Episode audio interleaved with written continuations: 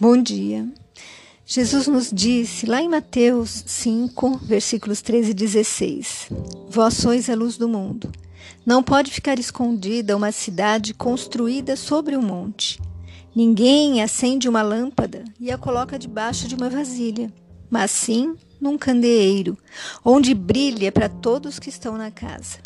Assim também Brilhe a vossa luz diante dos homens, para que vejam as vossas boas obras e louvem o vosso Pai que está nos céus. No livro A Voz do Mestre, A Voz do Monte, aliás, uh, no texto O Brilho do Bem, Richard Simonetti nos ensina que não podemos procurar nas lições do Evangelho apenas conforto e bem-estar para nós, sem compreender o seu apelo maior, que nos convoca à fraternidade pois senão a sua claridade ficaria aprisionada no jarro, jarro do egoísmo e nada valeria, sendo que o Evangelho de Jesus e a doutrina espírita são a luz que ilumina, que dá significado à vida e a valoriza. Assim, meus amigos, nós estamos sendo convocados por Jesus para levar a luz do conhecimento aos que a desejam e o amor aos que dele precisam. E todos temos potencial para nos tornar luzes no mundo. Basta querer e orar. Está em nossas mãos agir no bem. E nós sabemos que estamos sob o peso de muitos erros e dificuldades, que a vida nos apresenta a todo instante e que muitas vezes a dor acaba nos engessando e impedindo de ver além dos nossos horizontes, mantendo-nos no jugo do nosso próprio eu nos tornando então refratários a dar e até mesmo a receber. No entanto, Jesus foi claro: só nos libertaremos quando formos capazes de amar e ajudar o nosso semelhante. Assim, apesar das nossas imperfeições e angústias, nós temos que prosseguir, dando o melhor de nós. E certo autor desconhecido nos conta que certo dia o fósforo disse para a vela: Hoje te acenderei. Ah, não, diz a Vera, a vela. Você não percebe que se me acender, os meus dias estarão contados? Não faça uma maldade dessas. E o fósforo diz: Então você quer permanecer toda a sua vida assim? Dura, fria e sem nunca ter brilhado? E a vela: Mas tem que me queimar? Isso dói demais e consome todas as minhas forças, murmurou ela, né? E o fósforo responde: tem toda razão, dói, mas essa é a nossa missão. Você e eu fomos feitos para ser luz.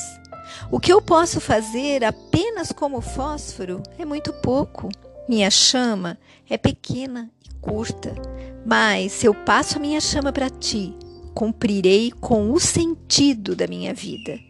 Eu fui feito justamente para isso, para começar o fogo. Já você é a vela. Sua missão é brilhar. Toda a tua dor e energia se transformará em luz e calor por um bom tempo. Ouvindo isso, a vela olhou para o fósforo que já estava no final da sua chama e disse: Por favor, me acenda. E então produziu uma linda chama. Assim como a vela, às vezes é necessário passar por experiências ruins, experimentar a dor e sofrimento, para que o melhor que temos seja oferecido e que possamos ser luz. A verdade é que mar calmo não faz bons navegadores. Os melhores são revelados nas águas agitadas. Então, se tiver que passar pela experiência da vela, lembre-se que espalhar o amor é o combustível que nos mantém acesos.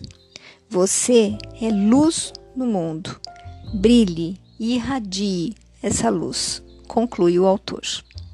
Amigos, pela historinha fica ainda mais claro que todos temos essa missão de iluminar os corações e as mentes, a começar por nós. Que não importa o quanto a nossa luz possa ser pequena ou grande, ela existe e tem o seu objetivo de acabar pouco da escuridão que nos rodeia. E lembrando mais uma vez as palavras de Jesus, agora em Lucas 12, versículos 47 e 48, encontramos a seguinte: porque a todo aquele a quem muito foi dado, muito será pedido. Então, se você está tendo acesso a esta, esta reflexão, a este áudio, você já pode se considerar como aquele a quem muito foi dado.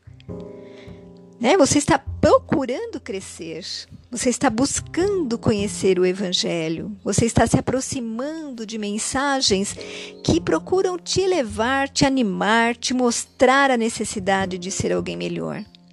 Então, não deixe de iluminar com medo de sofrer ou se decepcionar. Ilumine, apesar disso. Não espere gratidão, mas faça o bem a todos.